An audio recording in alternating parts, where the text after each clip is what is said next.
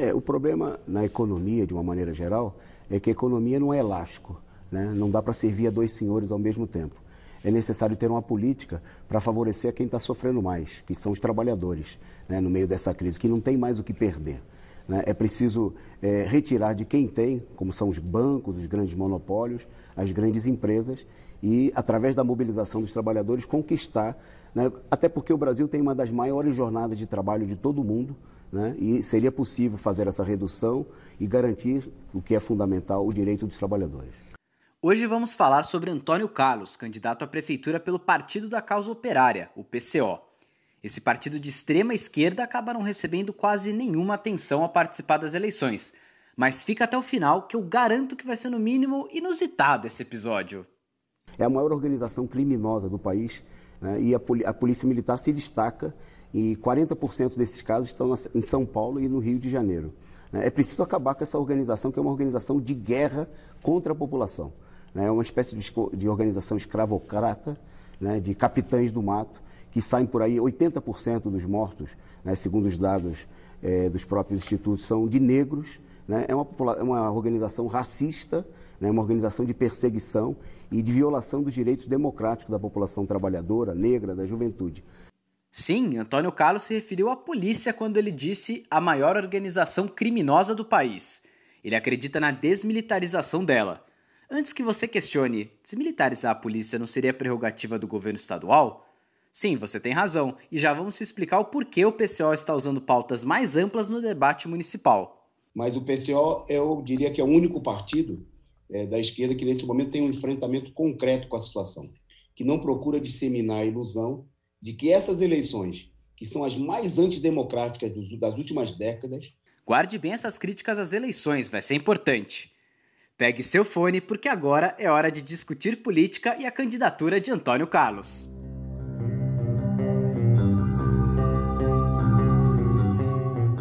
Antônio Carlos, ou Toninho, como é conhecido dentro do partido, tem 57 anos. É professor de matemática na rede pública do estado de São Paulo.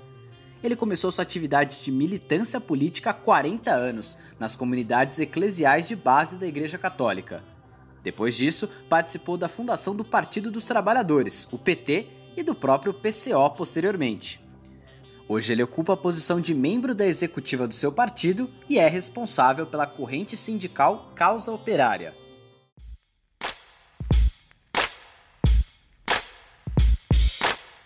Candidato a vice é Henrique Arias, secretário de Agitação e Propaganda e membro do Comitê Central do partido também. Como proposta, Antônio apresenta no seu plano de governo nada. Confere, produção, o locutor ficou louco? Não, pessoal, não disse que esse episódio ia ser mais interessante do que parecia? O PCO não tem direito a tempo de televisão nem a participação no fundo eleitoral. Eles próprios sabem que não disputam a eleição tendo chances concretas de vencer então, o plano de governo não tem propostas para São Paulo e vira muito mais um manifesto do partido que repetiu a estratégia em outras capitais, como Rio de Janeiro e Belo Horizonte.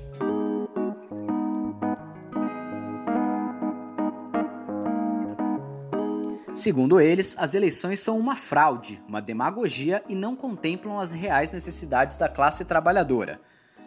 O programa de governo critica ferrenhamente Jair Bolsonaro e algumas ideias que o partido entende como de interesse nacional. Por exemplo, a desmilitarização da polícia, como falamos no início do episódio, a redução da jornada de trabalho, as estatizações e a legalização das drogas. Se engana quem pensa que setores da esquerda foram poupados.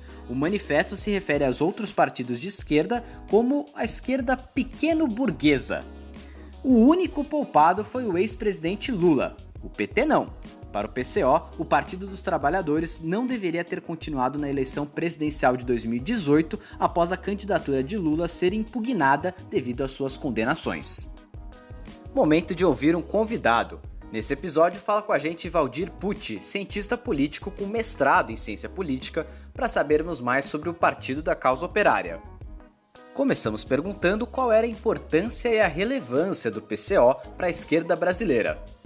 Partido da Causa Operária, também conhecido como PCO, é, ele não tem uma importância muito grande dentro do espectro da esquerda brasileira. Na verdade, o PCO ele pode ser visto muito mais como um partido anacrônico diante das mudanças que o mundo sofreu, principalmente a partir da, da queda do Muro de Berlim em 1989, do que realmente um partido que tenha aí uma proposta real para o país. Na verdade, ler o programa do partido para a Prefeitura de São Paulo, o que a gente vê são, é, é um discurso muito voltado para um período de, é, da Guerra Fria, um período onde havia realmente essa dicotomia entre dois sistemas é, antagônicos em tese, o capitalismo e o, o socialismo da, da ex-União Soviética, ou seja, eu tenho aí um partido anacrônico que não tem uma força política, até mesmo por opção deles, é, de não concorrerem de fato às eleições, muito mais utilizar as eleições como base para sua ideologia. Então, é, o PCO ele é muito pequeno diante do cenário de outros partidos de esquerda, como o próprio PT, o PDT, o PSOL, que é mais novo do que ele, tem muito mais relevância política do que o próprio é, PCO. Então, o que nós vemos aí é um partido pequeno, muito pequeno, na verdade, perante o cenário político brasileiro e que tenta ainda emplacar um discurso que não mais que não faz mais sentido nos dias atuais. Depois, Valdir Pucci falou o que pensava sobre essa atitude de não apresentar propostas para o município e usar as eleições como uma forma de disseminar as ideias do partido.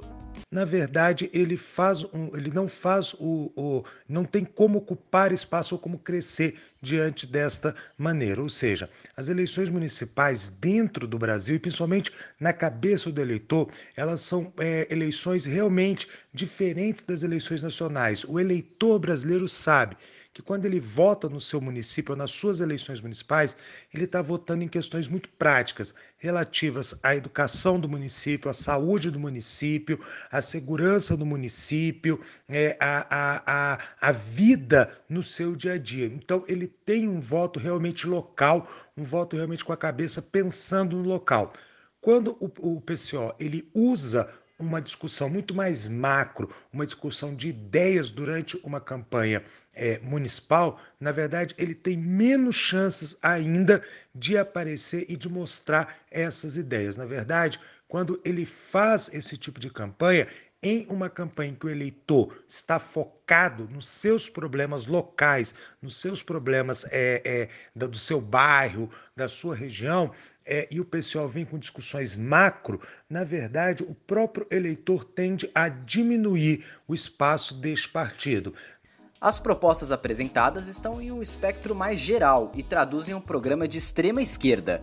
Quis saber mais quais eram as raízes desses programas a gente vê claramente ali uma, uma ideologia muito é, baseada na ideologia socialista e revolucionária do começo do século XX, principalmente durante é, o processo de construção e de crescimento da ex-União Soviética. Quando eu li o programa, muitos momentos eu me sentia lendo um programa saído de fileiras do auge da Guerra Fria o que nos provoca, então, um, como, como dito, um sistema muito anacrônico e propostas muito, muito anacrônicas e generalistas também, pois não há ali uma visão de como aquelas ideias poderão ser organizadas. Existe uma ilusão de que bastaria um processo revolucionário que deporia uma burguesia imperialista e a instauração de um governo revolucionário e popular como solução para todos os problemas do país, o que não é. A gente sabe que a sociedade e a realidade são muito mais complexas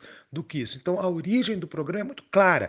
Ela está fundamentada, está é, que foi criado tendo como base umas, as ideias revolucionárias da, União, da Rússia de 1917, da China revolucionária, ou seja, é uma parte de um discurso que morreu junto com a revolução, é, desculpa, junto com a queda do Muro de Berlim em 1989 e a dissolução logo em seguida da ex-União Soviética. Apesar de trazer, isso a gente tem que fazer um contrapeso, apesar de trazer temas que são relevantes, como a causa da mulher, a causa negra, é, o interesse da juventude, a questão da educação, é muito generalista e, como dito, apenas acreditando que só basta fazer a revolução para os problemas serem solucionados.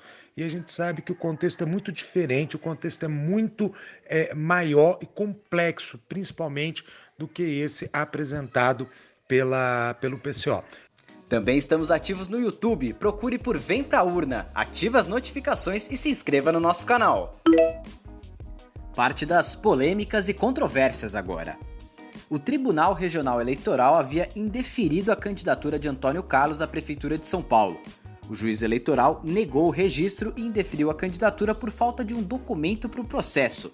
Segundo Antônio Carlos, o documento que faltava já estava anexado e a situação tratava-se, abre aspas, do excesso de burocratismo imposto nas eleições em que se inverte a norma geral de que as pessoas são inocentes até que se prove o contrário. Nesse caso, o candidato é obrigado a declarar que um crime cometido por uma pessoa com o mesmo nome, mas com filiação e documentos de identidade diferentes, não é ele. Fecha aspas. Dias depois, a justiça voltou atrás e validou a candidatura do Partido da Causa Operária, que, segundo eles próprios, não é um partido de candidatos. Em vez disso, eles têm candidatos do partido.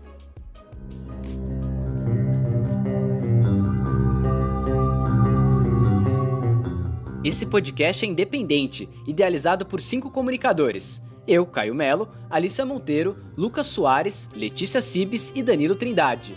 Vem pra urna, a sua manifestação começa no voto.